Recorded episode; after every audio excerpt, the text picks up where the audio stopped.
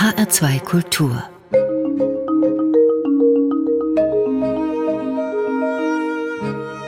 Doppelkopf Heute am Tisch mit Rainer Hagenkort, theologischer Zoologe. Gastgeberin ist Andrea Seeger. Rainer Hagenkort, Sie leiten in Münster das Institut für theologische Zoologie. Was ist das für eine Einrichtung? Das Institut ist vom Namen her zunächst mal deutlich eine Anspielung an ein Projekt einer theologischen Anthropologie.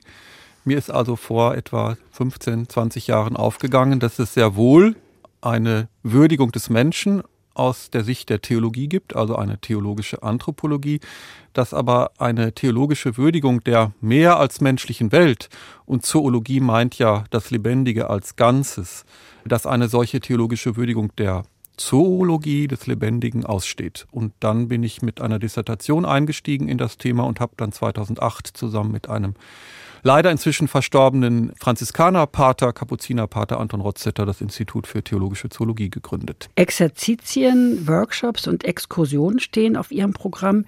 Welche Themen behandeln Sie und wo fahren Sie hin?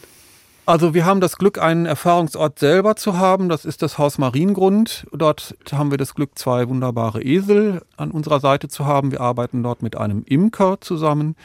Wenn es Exkursionen gibt, dann gibt es die auch in den Münsteraner Zoo. Und wenn jetzt manche denken, da ging es um ein possierliches Tierchen begucken, ähm, dann liegt er oder sie falsch denn wir überschreiben unsere Zoo-Exkursion mit dem Titel Wir sehen die Letzten ihrer Art. Also wir haben da eine Führung ausgearbeitet, die sich den Tieren zuwendet, die es sicherlich oder mit an Sicherheit grenzender Wahrscheinlichkeit in 10 bis 15 Jahren in Freiwildbahn nicht mehr geben wird. Unsere Zooführung hat immer auch diesen politischen Hintergrund, äh, versteht sich als ein Bildungsprogramm, in dem Schüler, Schülerinnen oder auch Studierende sich damit beschäftigen, wie kommt es, dass die Bongos und die Geier und all die anderen verschwinden, was können wir tun in den Einrichtungen, in denen wir arbeiten, leben, in unserem familiären Leben. Konsumveränderung, Bewusstseinswandel, das sind unsere Themen. Rainer Hagenkort, das ist ein gutes Stichwort. Die Geier schauen Sie sich dann im Zoo an. Welche Tiere werden in den nächsten 10 bis 15 Jahren noch aussterben? Millionen von Arten. Ja, aber die Sie jetzt im Zoo Im Zoo sehen wir dann tatsächlich Bongos. Ich erkläre den Menschen, die mit mir in den Zoo gehen, worauf sie sich einlassen. Und dann frage ich am Ende, wissen Sie denn, was Bongos sind? Und 99 Prozent der Menschen wissen es nicht. Und dann gibt es ein großes Aha, wenn Sie vor dem Gehege von ganz, ganz großen Waldantilopen stehen mit einer äh, Schulterhöhe von 1,80 Meter mit einer wunderbaren Feldzeichnung, einem fantastischen Gehirn, einer wirklichen Ästhetik und dann ähm, mitzubekommen, dass diese Tiere in den Wäldern Zentralafrikas leben und dass dort aufgrund des Tropenholzeinschlages und der Gewinnung von seltenen Erden die Lebensräume zutiefst bedroht sind und dass eben auch kein Ende in Sicht ist. Also die Tiere werden ausgerottet sein. Und ähm, danach gehen wir zu den Geiern. Dort erzähle ich auch eine Hoffnungsgeschichte. Die meisten wissen allerdings auch nicht, dass zum Beispiel Gänsegeier und äh, Mönchsgeier noch bis vor 100 Jahren im Schwarzwald gelebt haben und den Alpen, aber auch dort alle ausgerottet worden sind. Jetzt gibt es auch Auswilderungsprojekte, auch von Seiten des Münsteraner Zoos, die dort geschlüpften Gänsegeier oder auch Mönchsgeier werden in den Karpaten wieder ausgewildert. Auch das erzähle ich dort. Dann führt uns der Weg zum nordpersischen Leoparden. Auch der ist kurz vor der Ausrottung. Lebensräume werden vernichtet. Es gibt immer noch Menschen, die gerne tote Leoparden sich um die Schultern hängen und sich das dann auch noch als exotisches Luxusprojekt gönnen. Und dann wird's verrückt. Dank äh, Putin äh, wird es wieder Auswilderungen geben, denn Herr Putin hat in der Nähe von Sochi, dort waren mal Olympische Winterspiele und das ist genau das Verbreitungsgebiet des nordpersischen Leoparden, einen Nationalpark eingerichtet und dort werden tatsächlich nordpersische Leoparden wieder ausgewildert. Wir schließen dann die Führung bei unseren mitnächsten Verwandten, nämlich bei den Gorillas. Und hier äh, spitzt sich das in verschiedener Weise nochmal zu, was wir im Zoo vermitteln wollen. Denn hier sehen wir uns selbst. Also in der Zooführung ist es so, dass ich die Teilnehmenden zunächst mal einlade, vor dem Gehege zu verweilen, das äh, Reden einzustellen und sich auf die Wahrnehmung einzulassen. Das heißt, wirklich schweigend schauen, welches Tier, welches Geschöpf mir da gegenüber sitzt und sich bewegt und diese Wahrnehmung äh, zu vertiefen. Und bei vielen wird dann ganz schnell auch eine Emotion wach, weil wenn wir Gorilla-Mütter und Väter mit ihren Kindern dort sehen, sehen wir letztlich uns. Hier können wir evolutionsbiologisch sehr deutlich sagen, dass unsere Vorfahren vor etwa sechs Millionen Jahren, also Gorillas zum Verwechseln ähnlich gewesen sind. Also deutlich zu machen an dieser Stelle vom Evolutionsparadigma her, es gibt da im Laufe unserer Menschwerdung keinen Graben, über den dann der Mensch gesprungen ist und das Tierische hinter sich gelassen hat, sondern wir sind verwandt. Und das andere ist, auch sie werden verschwinden. Sie teilen den Lebensraum der Bongos. Auch Gorillas werden in den Regenwäldern Afrikas erschossen, um das Fleisch zu essen. Das Bushmeat ist das große Problem, weil die Menschen, die dort die Hölzer abholzen, dringend was zu essen brauchen. Deswegen wird seit etwa 10 bis 20 Jahren alles, was da an tierischem Leben unterwegs ist, geschossen und gegessen. Und man findet auch Bildern von abgetrennten Gorilla-Beinen und Armen auf den Märkten dort. Also auch die Gorillas werden das Schicksal der Bongos teilen. Und, und dann sind die Teilnehmenden eingeladen, nochmal alleine durch den Zoo zu gehen, sich ein Tier auszuwählen und das, den Steckbrief eines solchen Tieres zu verfassen. Und Teil des Steckbriefes ist zunächst mal die Wahrnehmung, dann das zweite, was weiß ich über die Biologie der Tiere, was weiß ich über die Ökologie, in welchen Lebensräumen kommen sie vor, warum sind sie bedroht und was kann ich in meinem eigenen Alltag tun, in meinem eigenen Konsumverhalten, Verhalten, dass das Tier womöglich überlebt und was kann ich in den Einrichtungen, in denen ich arbeite, in der Schule, in der ich bin, in meiner Verwandtschaft tun, um nochmal eine Hoffnung herzustellen, dass die Tiere womöglich doch nicht verschwinden. Rainer Hagenkort, Sie haben es gesagt, die Orang-Utans, die Gorillas, die Schimpansen sind unsere Urahnen und Sie haben mal den schönen Satz gesagt, wir sind ja nicht plötzlich vom Himmel gefallene, sondern gewordene. Ist das den Menschen eigentlich deutlich?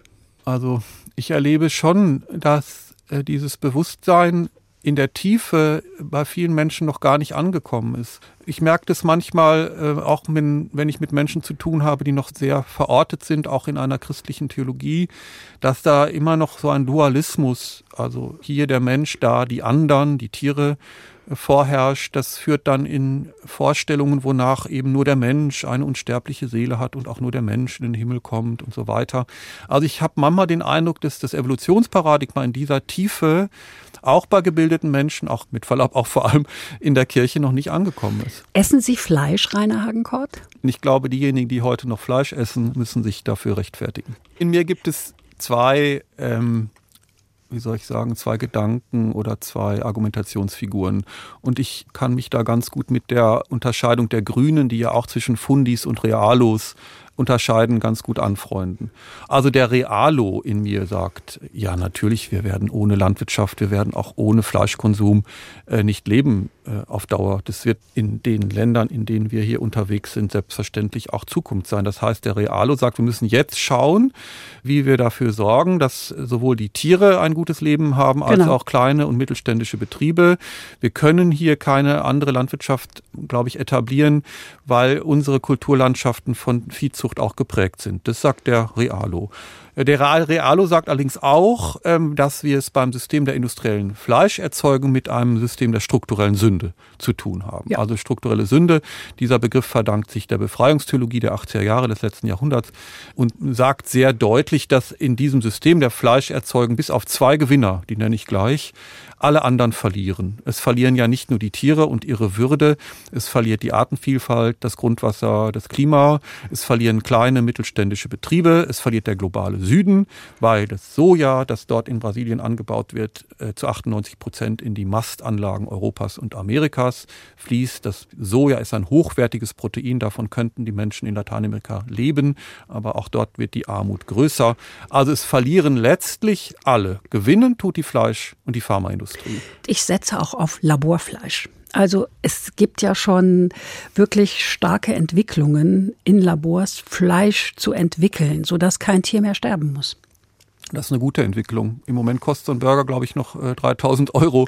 Der Realo sagt, ja, wir müssen alles tun, um in den herkömmlichen Parametern von Fleischerzeugung, Lebensmittelerzeugung sehen, dass wir gerechter, zukunftsfähiger arbeiten und weitergehen. Es gibt aber in mir auch noch, und da kommt der Theologe ins Spiel und der Biologe, es gibt bei mir aber auch äh, die Instanz, die nach den Fundamenten fragt, also nach äh, nicht fundamentalistisch unterwegs ist, sondern eher die Wurzeln eines bestimmten Denkens äh, anzuschauen. Und in der Wurzel steht die Frage auf der Tafel eigentlich, was rechtfertigt die Gewalt gegen Tiere? Wenn ich jetzt nochmal nach Europa schaue, gibt es überhaupt kein einziges vernünftiges Argument, die Tiere weiter in die Schlachthöfe zu karren. Denn wir könnten hier in Europa wunderbar vegetarisch oder vegan leben. Auch zu sagen, ja, aber wir sind doch da nicht gesund und es war doch immer so, sind keine ethisch relevanten Argumente. Wir wissen, dass es in Indien Kulturen gibt, die seit tausenden von Jahren vegan leben und sehr, sehr gesunde, friedfertige Menschen hervorbringt. Wir brauchen das Fleisch der Tiere nicht.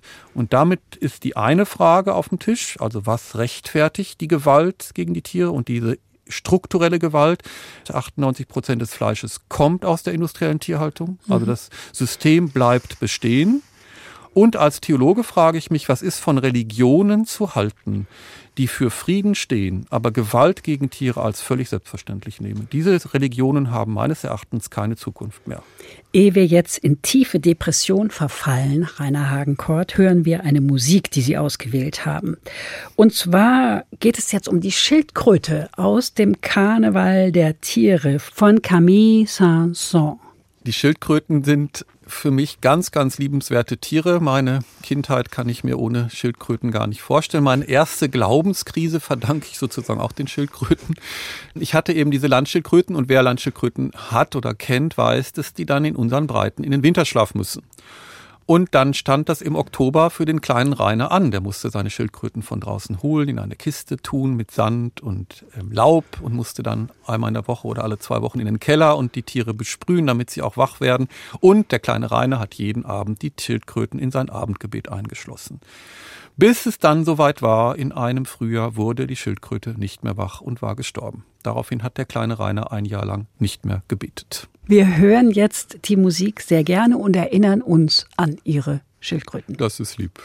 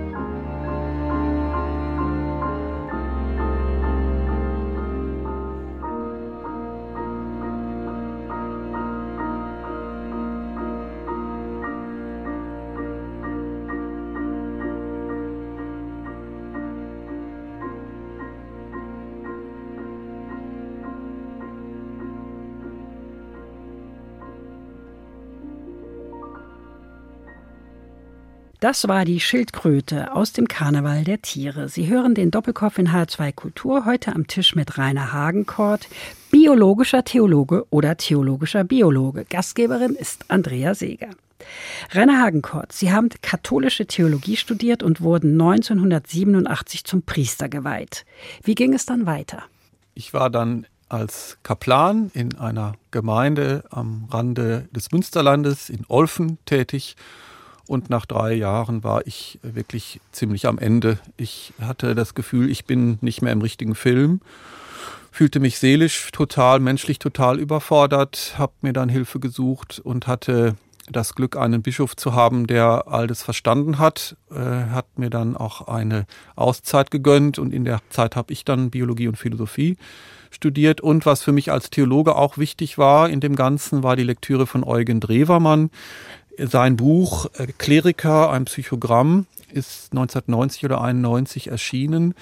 Und dieses Buch habe ich tatsächlich mit einem ganz großen Erschrecken und auch einer Einsicht gelesen, denn Drewermann beschreibt die Ausbildung von Klerikern, aber auch von Ordensleuten, die vor allem eins tut, nämlich die Menschen nicht zu erwachsenen Männern und Frauen äh, auszubilden, sondern zu braven Kindern ihrer Kirche zugespitzt. Und ähm, das war für mich sehr erhellend. Wir wollten kein braves Kind sein.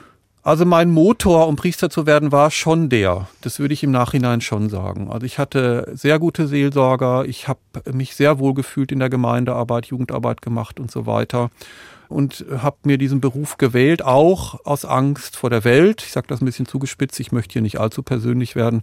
Aber der Weg in die Kirche war schon auch ein Weg unter den Mantel der lieben Mutterkirche. Und als ich dann gemerkt habe, diese Kirche ist gar nicht so lieb und Gemeinden brauchen auch keine Jungs, sondern erwachsene Männer, fühlte ich mich dem nicht mehr gewachsen und habe dann wirklich eine Krise erlebt, habe therapeutisch gearbeitet und das Glück gehabt, in dieser Zeit äh, Biologie und Philosophie zu studieren. Und dann in dieser Zeit hat sich meine Spiritualität und meine Theologie grundlegend verändert.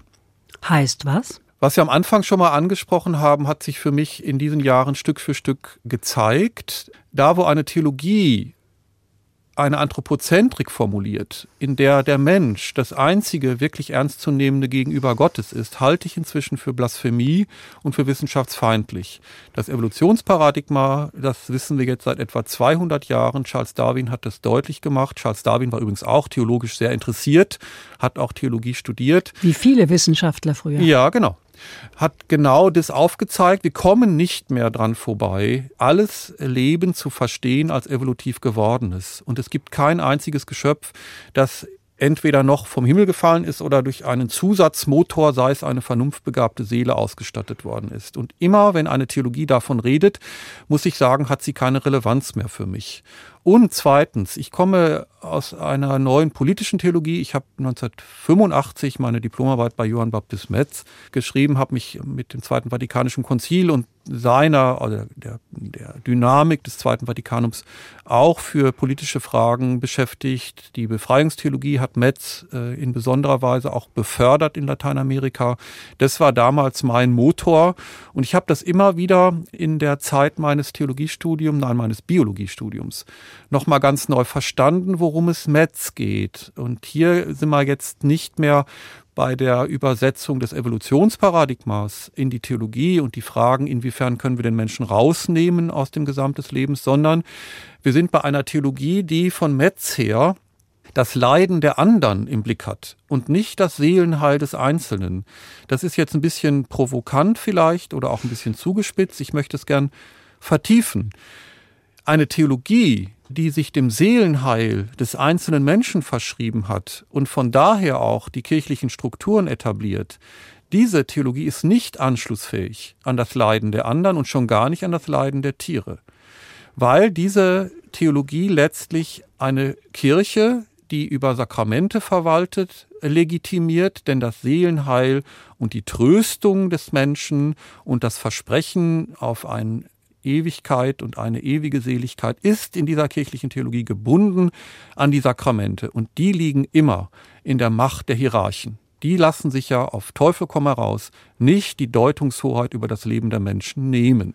Deswegen ist auch, wie Kardinal Marx das deutlich gemacht hat, die Kirche an einem toten Punkt. Diese Theologie ist nicht anschlussfähig. Eine Theologie, die aber nicht nochmal das Seelenheil der Einzelnen im Blick hat, sondern das Leiden der anderen, die bringt sich ein, die mischt mit in die Fragen, die heute relevant sind. Papst Franziskus hat das in seiner Enzyklika Laudato Si sehr, sehr deutlich gemacht. Die ist 2015 erschienen, dass ökologische und soziale Katastrophe auf Ängste verbunden sind und dass jetzt alles getan werden muss, um hier dieser Katastrophe Einhalt zu gebieten. Die Resonanz dieser Enzyklika in den Kirchen des reichen Nordens, die ist sehr überschaubar, um es vorsichtig zu sagen. Ja, aber auch gesellschaftlich kaum angekommen. Also und hier beißt sich die Katze in den Schwanz. Also wenn wir das Ganze mal anschauen und wenn wir immer noch hören, dass wir ja im vermeintlich christlichen Europa sich befinden und dass die christlichen Werte und das christliche Menschenbild doch hier letztlich Maßstab für unser Verhalten sind. Das sind die Sonntagsreden vor allem christlicher, vermeintlich christlicher Politiker und Politikerinnen. Und da muss man ja noch gar nicht auf die ökologische Katastrophe gucken, da reicht es ja ein Blick in das Flüchtlingselend im Mittelmeer. Wie sich hier ein vermeintlich christliches Europa abgewandt hat von der Solidarität mit den Ärmsten, von einer Solidarität äh, mit der Natur und so weiter. Da sehen wir eine gesamte Entwicklung die jetzt doch auf dem Prüfstand steht. Ihre Doktorarbeit trägt den Titel Das Tier. Eine Herausforderung für die christliche Anthropologie. Theologische und verhaltensbiologische Argumente für einen Perspektivenwechsel. Wie soll die Perspektive ausschauen? In der äh, Doktorarbeit, ich hatte das Glück, das ist ja jetzt schon über 20 Jahre her, zwei Doktorväter äh, zu finden. Das war Professor Klaus Müller, der hier in der Theologie die Grundfragen äh, die philosophischen Grundfragen der Theologie bearbeitet und Norbert Sachser, einer der renommiertesten Verhaltensbiologe. Die beiden haben diese Arbeit begleitet.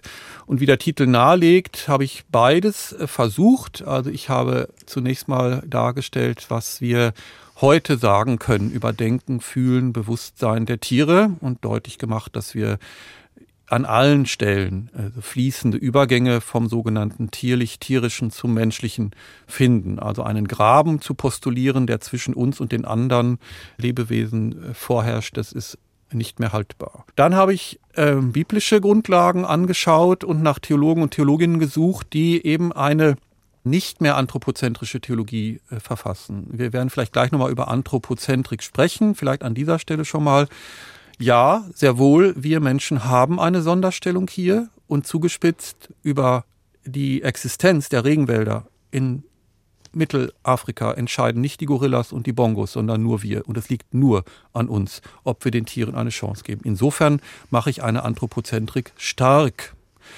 Aber nochmal, es gibt nichts in uns Menschen, was irgendwie vom Himmel gefallen ist. Alles, was in uns Menschen wirksam ist, an Bewusstheit, Emotion, die Fähigkeit zu lernen und zu lehren ist bereits wirksam in der Welt der Pflanzen und Tiere. Das habe ich versucht darzustellen und habe dann drei Verhältnisbestimmungen Mensch, Tier, Gott versucht zu identifizieren. Also wenn ich jetzt diese Trias nennen darf, dann ist das zunächst die Ethik, das zweite ist die Partnerschaftlichkeit und das dritte ist die Mystik. Ethik ist, glaube ich, klar. Das mhm. wissen wir schon auch äh, spätestens seit Peter Singers Tierethik oder Tierrechtsbewegung in den 80er Jahren, dass wir den Tieren gegenüber anders uns zu verhalten haben, dass wir in unsere Ethik die Tiere mit hineinnehmen und keine Ethik nur verfolgen, die lediglich den Menschen in ein Ethos hineinnimmt. Das ist die eine Spur, die ist, glaube ich, auch relativ klar und etabliert inzwischen. Was wir aber in der Theologie und auch in den biblischen Texten darüber hinaus sehen, ist das Wort der Partnerschaftlichkeit, nennen wir es von Franziskus herkommen, der Geschwisterlichkeit. Also nicht mehr die Haltung, die Attitüde des Herrn oder der Herrin, über die Tiere und die mehr als menschliche Welt zu etablieren, sondern eine Haltung der Partnerschaftlichkeit und der Geschwisterlichkeit. Den Tieren in Augenhöhe begegnen, sie nicht mehr zu unterwerfen, zu manipulieren und auszurotten. So, das ist die, die zweite Spur, die sich nahelegt, äh, auch diese Spur zu vertiefen, die Tiere als Geschwister wahrzunehmen, übrigens die Pflanzen auch bleibt jetzt die Mystik. Und die Mystik, ich verdanke das nochmal Johann Baptist Metz. Sein letztes Buch hieß Mystik der geöffneten Augen. Es wäre mal spannend zu schauen, wie Menschen denken, wenn sie den Begriff Mystik hören. Bei manchen kommen wahrscheinlich so Fantasien, äh, dass Mystik so was Esoterisches ist, dass ich nur bestimmte Atemtechniken anwenden muss, um mich aus der Wirklichkeit zu verabschieden. Manchmal sind das so Wellness-Programme, also meiner Seele etwas Gutes tun und so weiter. In einer wirklich fundamentalen Mystik geht es um das Gegenteil. Es geht darum, viel wacher, aufmerksamer zu sein für die Wirklichkeit. Es geht darum, die tiefen Dimensionen des Lebens zu verstehen, also wacher zu werden, aufmerksamer, empathischer zu werden. Heißt Diese das zum Beispiel, wenn ich, äh, wenn ich am Tisch sitze und auf einen Teller mit einem Schweineschnitzel blicke, mir das Schreien der Tiere vergegenwärtige? Also ich finde das jetzt ein sehr dramatisches Beispiel, aber ich, genau das ist es. Und meine Art äh, zu beten ist tatsächlich inzwischen die, dass ich vor dem Essen, was auf meinem Tisch da steht, verweile und einfach in eine Wahrnehmung und Wachsamkeit komme und eine Dankbarkeit in mir groß werden lasse. Einerseits für die Gaben der Schöpfung, die da vor mir liegen und die Arbeit der Menschen. Und dann kann ich, wenn ich die Mystik der geöffneten Augen anwende, eben jene Augen nicht mehr vor dem Elend der Menschen, die da bei Tönnies in Schlachthöfen arbeiten müssen, verschließen, noch vor dem Leiden der Tiere. Übrigens kommt ja die Tierquälerei über das Fleisch direkt auch in meinen Organismus. Also das ist genau die Spur, äh, die Mystik der geöffneten Augen. Ich verdanke diesen Zugang auch ähm, Jane Goodall, von der war heute noch gar nicht die Rede. Jane Goodall ist eine der größten, bedeutendsten Primatologen. Sie hat in den 60er Jahren angefangen, das Leben der wildlebenden Schimpansen zu erforschen. Damals in Gombe im Nationalpark, hat als erste Frau Werkzeuggebrauch bei Tieren festgestellt. Daraufhin hat sich die gesamte Biologie verändert. Jane Goodall ist dann in den 80er Jahren Umweltaktivistin geworden, ist inzwischen UNO-Friedensbotschafterin. Und bei Ihnen im Institut. Und sie ist Schirmherrin des Institutes und wir sind auch sehr befreundet. Sie war bei der Eröffnung des Instituts 2009 auch im Schloss zu Münster. Es ist für mich eine der wichtigsten Frauen in meinem Leben und auch, glaube ich, wenn man das so sagen darf, im ganzen Feld der Umweltaktivisten und Aktivistinnen. Und sie beschreibt in ihrer Lebensgeschichte, die heißt übrigens Ein Grund zur Hoffnung, ein sehr lesenswertes Buch.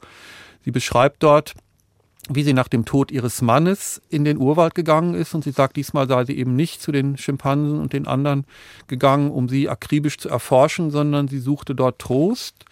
Und dann beschreibt sie, wie plötzlich sie aufgehört hat zu denken, wie ihr Ich, so sagt sie, verschmolz, also mit den Pflanzen und dem Regen, der langsam herunterkam. Das will und ich dem auch. Ruf der Schim genau, das wer will, will ich das auch, nicht? dass mein Denken aufhört. Eben, das ist doch genau der Punkt, Frau Seeger. Und dann sagt sie, und da jetzt komme ich nochmal auf das Thema Mystik, sie sagt, sie habe bislang die Natur durch das Fenster der Naturwissenschaften wahrgenommen. Und jetzt sei ihr ein anderes, nämlich das Fenster der Mystiker und Mystikerinnen aufgegangen.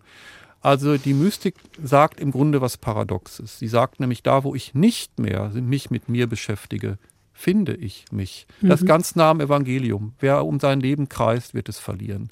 Das ist Botschaft Jesu. Und tatsächlich, Sie haben für mich auch einen sehr zentralen Punkt genannt, nämlich das Denken. Und das Denken ist bei mir zumindest nicht sehr originell oftmals, sondern es ist immer dasselbe. Und die Mystik, auch eine Meditation, die ich übe, sorgt dafür, das Denken immer wieder zu verabschieden. Und die Natur ist für mich die beste Lehrmeisterin. Je mehr ich, wenn ich große Sorgen habe, Probleme habe, wenn ich nicht weiß, wie es weitergehen soll, ich setze mich nicht an den Schreibtisch, sondern ich gehe in die Natur. Und je mehr ich dann umgehe mit der Natur, mich mehr und mehr einlasse auf mein Hören, mein Riechen, mein Schmecken, mein Tasten, umso mehr komme ich zu mir und das Denken wird kleiner. Und oftmals, manchmal, nicht immer, manchmal kommen mir dann sogar gute Ideen und die kommen mir nicht am Schreibtisch. Apropos Ideen. Sie produzieren in Ihrem Institut wahrscheinlich sehr viele Ideen. Bevor wir drauf kommen, was Sie da produzieren, weitermachen in dem Thema, nehmen wir eine kurze Auszeit und hören Musik, nämlich wieder den Karneval der Tiere. Aber diesmal hören wir die Schwäne. Was mögen Sie an den Schwänen? Also jetzt komme ich mal von dem Tier weg und Sie werden gleich die Musik hören. Wer da nicht aufsteht und mittanzen möchte, dem wünsche ich, dass er es mal versucht oder sie. Okay, dann bleiben wir ganz mystisch Genau. und hören uns das Stück an.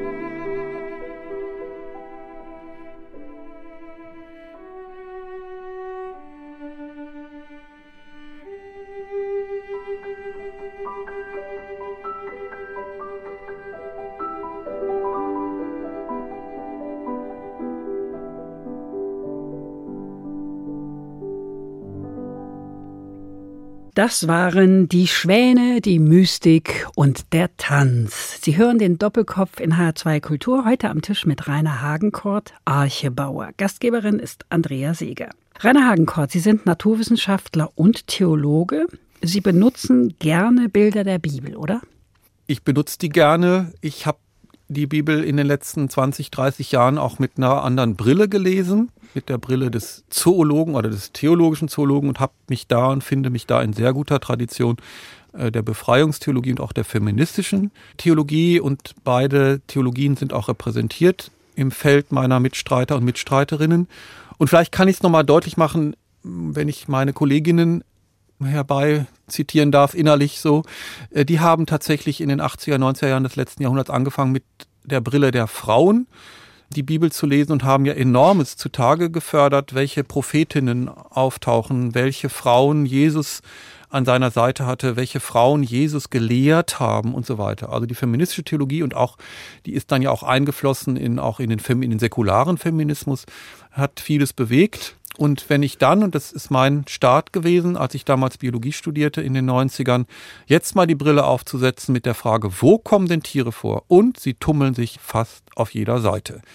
Und dann zu schauen, ja, wo tauchen sie auf? In welcher Weise tauchen sie auf? Und vielleicht schon mal ganz kurz, wenn Sie nur die ersten 100 Seiten lesen, dann sind die Tiere die zuerst Gesegneten der Schöpfung, sieben Tagewerk. Die Tiere sind die Geschöpfe, die der Adam benennen soll im Garten Eden, bevor dann seine Eva ins Spiel kommt. Die Tiere sind übrigens im Garten Eden geblieben.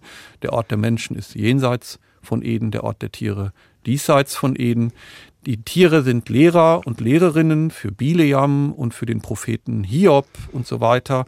Die Tiere sind Bündnispartner Gottes nach der großen Flut und so weiter und so weiter. Also wir könnten hier noch eine ganze Stunde darüber nachdenken, wie die Tiere denn vorkommen in der Bibel. Und es gibt ein. Es gibt eine Vision, wo das Lamm neben dem Löwen liegt. Das ist Jesaja. Das mhm. finde ich ganz stark. Ja. Denn also wir haben in der Bibel ja ganz stark die Prophetie der großen Vorbilder, Vorgänger, Vorgängerinnen Jesu, aber auch Jesus selber als den großen Propheten, der ja einsteigt in diese Spur. Übrigens, das ist das, was mich im interreligiösen Dialog sehr stark verbindet mit muslimischer und jüdischer Theologie, denn beide halten Jesus auch für einen der großen Propheten. Und das Prophetische auch jetzt in Fragen der ökologischen und sozialen Katastrophe stark zu machen im Dialog mit den anderen monotheistischen Weltreligionen, das ist für uns im Institut eine wesentliche Arbeit. Ich bin so dankbar, auch eine jüdische und eine muslimische Kollegin zu haben, die in vielen Projekten, auch in Lehrveranstaltungen hier mitwirken, das Prophetische der Religion stark zu machen. Und die andere Geschichte, die ist ja die, das Buch zum Film sozusagen, also inmitten der ökologischen Katastrophe, können wir mal hingucken, was denn die Noah-Erzählung hier deutlich macht. Die Arche. Genau. Alle Tiere paarweise auf die Arche. Und tatsächlich verdankt sich diese Geschichte ja den Erfahrungen einer agrarischen Kultur. Diese Texte sind über 3000 Jahre alt. Das heißt, in einer agrarischen Kultur gibt es überhaupt keine in dem Sinne falsche Anthropozentrik.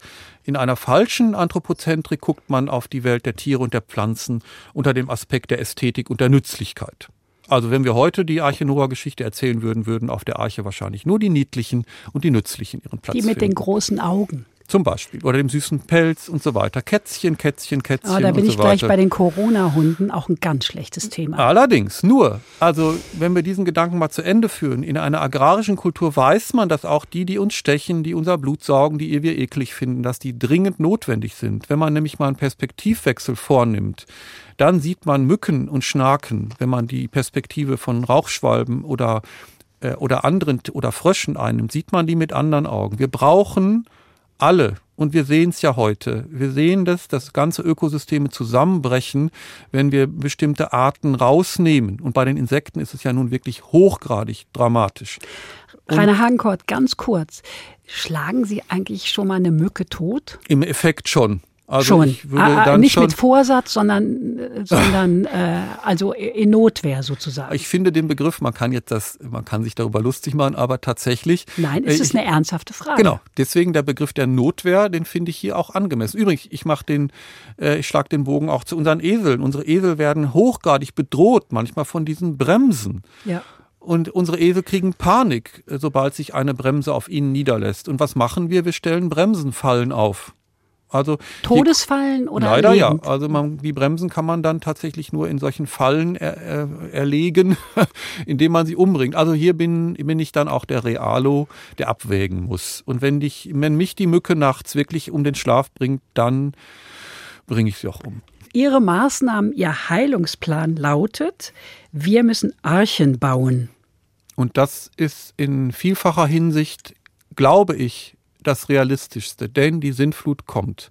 Wir werden in den nächsten zehn Jahren die Kipppunkte erreichen. Kipppunkte heißt, Abholzung der Regenwälder wird kein Ende nehmen. Wenn die Regenwälder abgeholzt sind, werden sich die ganzen Ökosysteme verändern und sogar umkippen. Wissenschaftlerinnen sagen, dass dann der Regenwald kein O2, also keinen Sauerstoff mehr produzieren will, sondern CO2 mit dem Abholzen der Regenwälder kommt womöglich der Golfstrom durcheinander. Also die ganzen Ozeane, unser Klima in Europa wird sich verändern. Das geht dann etwas zynisch gesagt, Hand in Hand mit dem Abschmelzen der Gletscher und des Nordpoleises. Also Europa wird im Norden mit Überschwemmungen und Hochwasser zu kämpfen haben. Im Süden wird es mit Versteppungen einhergehen. Wir könnten diese Liste der Kipppunkte, die in den nächsten Jahren erreicht werden, verlängern. Um es Kön kurz zu machen, die Sintflut kommt. Das Einzige, was wir machen können, ist Archen bauen. So, und jetzt möchte ich doch gerne mal auf die Hoffnung setzen. Archen bauen heißt für Sie was? Heißt zunächst mal sehr konkret, sehr real, Lebensräume zu schaffen, herzustellen, wiederherzustellen für die Letzten ihrer Art. Retten, was noch zu retten ist. Und das Zweite, wir brauchen Menschen des Friedens. Wir müssen Noachiden ausbilden. Wir hier im Institut entwickeln dafür Programme für Schüler und Schülerinnen, für Studierende. Und das Glück ist, dass wir einen Ort haben, an dem Menschen beides erfahren. Sie erleben und erfahren keine Katastrophenpädagogik. Wir zeigen, nicht, nein, eigentlich zeigen wir keine Filme über Schlachthöfe und sowas.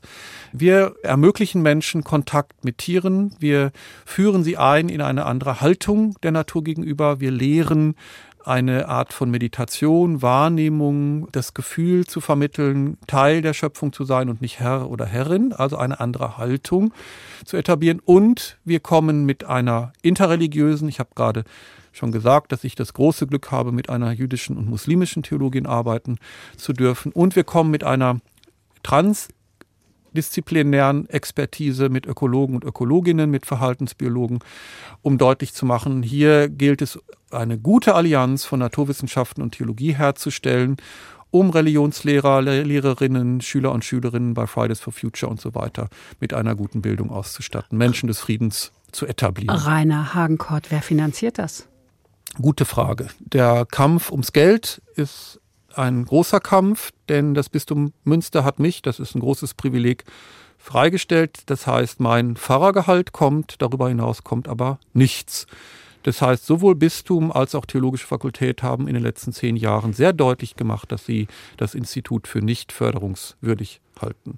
Das heißt, ich bin jetzt immer wieder angewiesen auf Spender und Spenderinnen. Wir haben einen Förderverein und das Glück ist, dass nach vier Jahren der Zusammenarbeit hier mit der Universität wir dabei sind, einen Rahmenvertrag zu schließen mit der Westfälischen Wilhelms-Universität. Und wenn das durchkommt, da gilt es jetzt mal die Daumen zu drücken, dann wird die Universität die Zukunft des Institutes sichern durch regelmäßige Zahlungen, dass ich auch tatsächlich Mitarbeiter, Mitarbeiterinnen über einen Minijob hinaus auch bezahlen und anstellen kann. Und wenn das nicht passiert, setzen Sie weiter auf Spenden?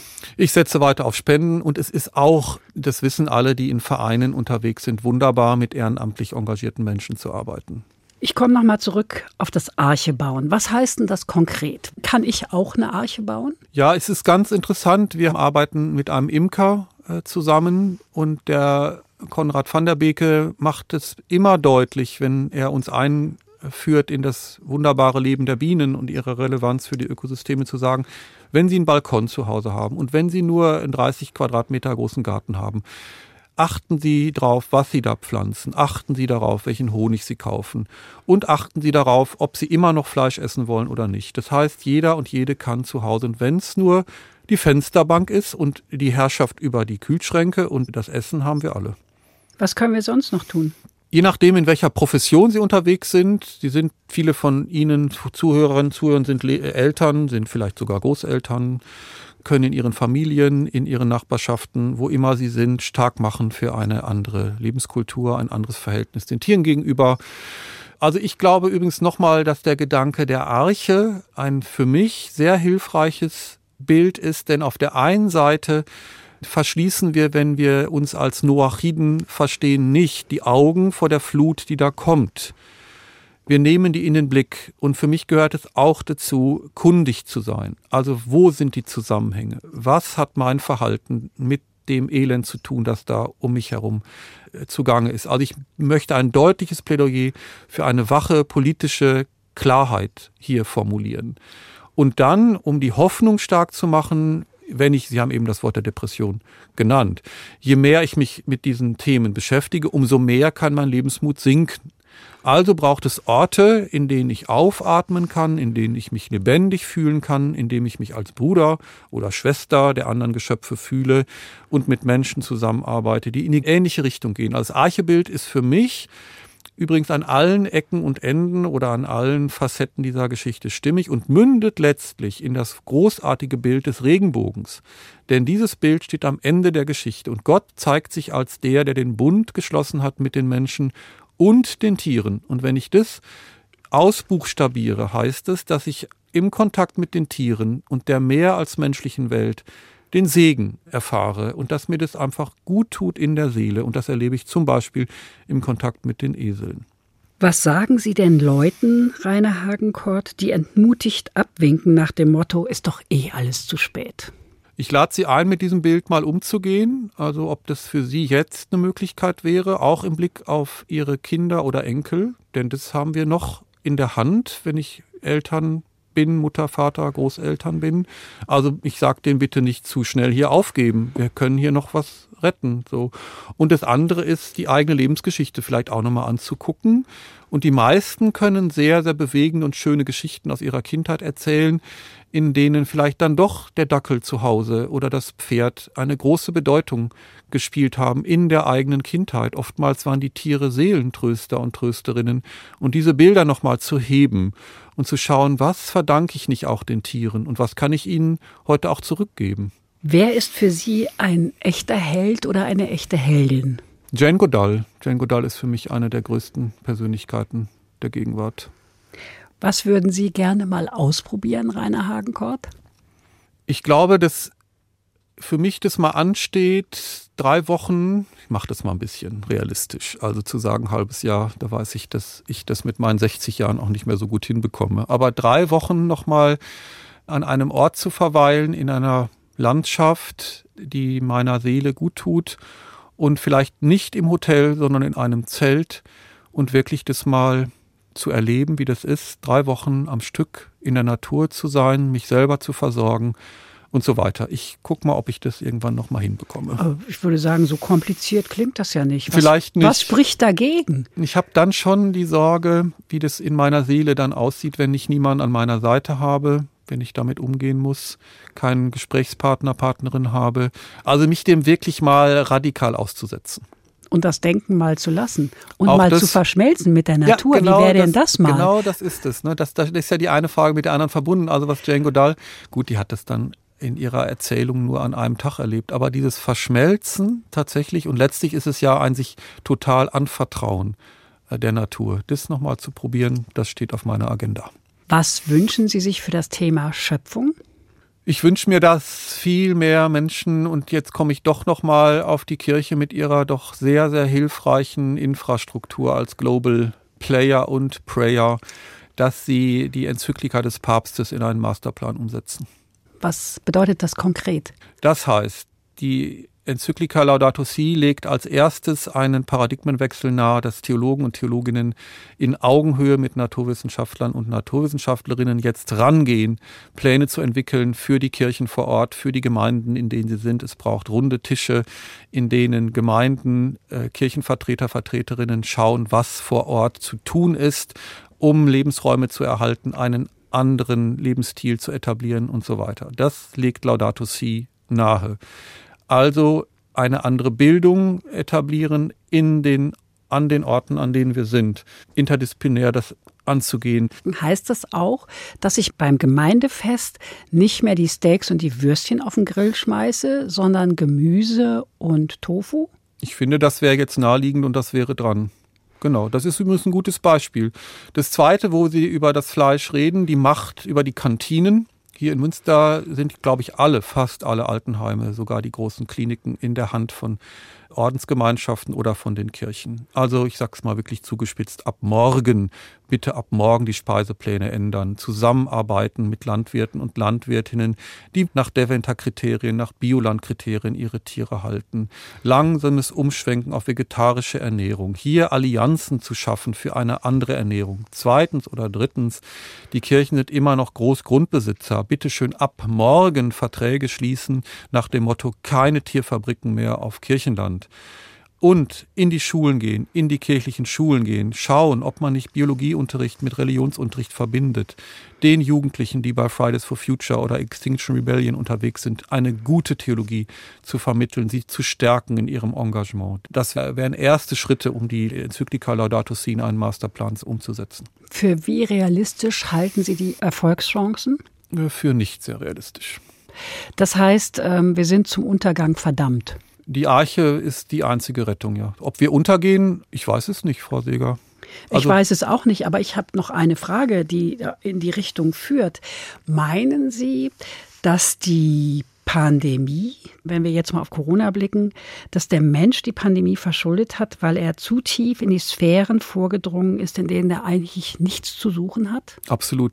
Da gibt es inzwischen sehr, sehr viele, übrigens seit 20, 30 Jahren, ist ja nicht so, als wüsste man äh, nicht über, äh, um die Zoonosen und die Tatsache, dass die, diese Zoonosen überspringen. Und es wird sich äh, verstärken. In Lateinamerika werden ja die Regenwälder weiterhin gnadenlos abgeholzt und die Forscherinnen und Forscher sagen, die können also bestimmte Tiergruppen sagen, dass dort die nächsten Viren lauern mhm. und die werden springen. Das ist doch völlig klar. Ich möchte dann gerne auch mit auf die Arche. Ja, kommen Sie. Oder etablieren Sie eine bei sich. ja, genau. Rainer Hagenkort, eine Musik haben wir noch, nämlich vom Karneval der Tiere. Wie könnte es auch anders sein? Die Fische im Aquarium. Was verbinden Sie damit? Auch da komme ich mit so therapeutischen äh, Erfahrungen. Als Kind hatte ich das auch, äh, mein erstes Aquarium, beziehungsweise so ein Terra Aquarium. Ich hatte auch eine Leidenschaft für Molche und Frösche und habe dann so ein Aquarium oder Terrarium eingerichtet, in dem sowohl äh, Stichlinge als auch äh, Molche und Frösche unterwegs waren. Und die Sorge dieses kleinen Rainer um diese Tiere da, das war wesentlich und das hat mir immer so gut getan, einzutauchen in diese Welt, in diese Anderswelt der Reptilien, Amphibien und Fische. Bevor wir das jetzt hören, sage ich danke Rainer Hagenkort für dieses biologisch-theologische Gespräch. Danke Ihnen fürs Zuhören, sagt Andrea Seeger.